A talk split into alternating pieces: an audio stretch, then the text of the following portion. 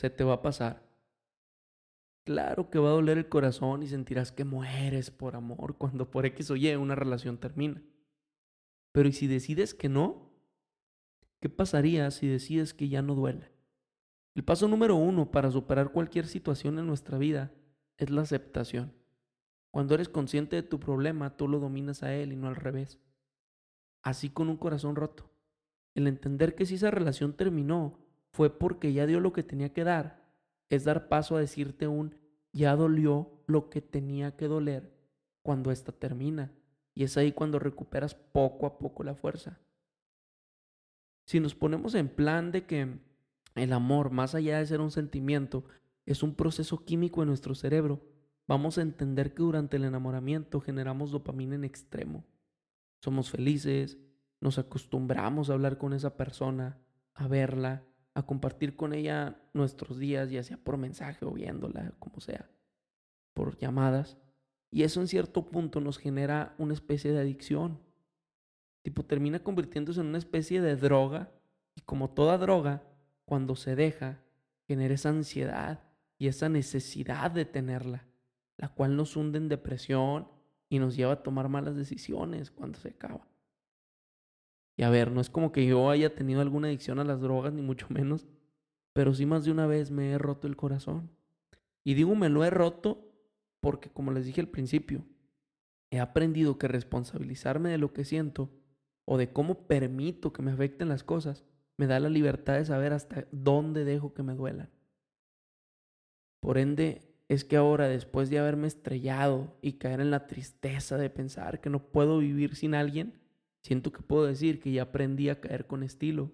Y aprendí que los primeros días de una ruptura amorosa, bueno, en mi caso, eh, no cae el 20, andas como si nada y digamos en paz con con la decisión porque por algo terminaste, ¿no?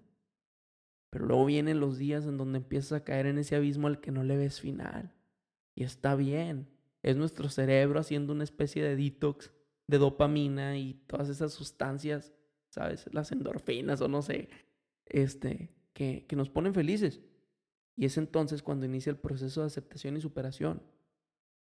A final de cuentas, el que un fracaso, ya sea amoroso, laboral o del tipo que quieras, te termine doliendo, es por haberte hecho, más bien por haberte llevado a un estado de felicidad en el cual estabas tan contento que ahora soltarlo duele, ¿sí? Porque como dicen, a veces lo que duele no es lo que se fue, sino lo que pudo haber sido. No te duele más que la expectativa de lo que querías, de lo que soñabas con esa persona.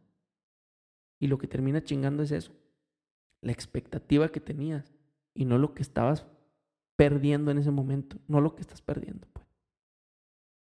Lo que de forma personal puedo aconsejar, y a ver, no soy nadie para dar consejos, no, pero bueno, es mi podcast, ni modo, es que reemplaces ese estímulo que te daba la relación, ya sea yendo al gimnasio, comiendo, no sé, lo que sea que te haga feliz.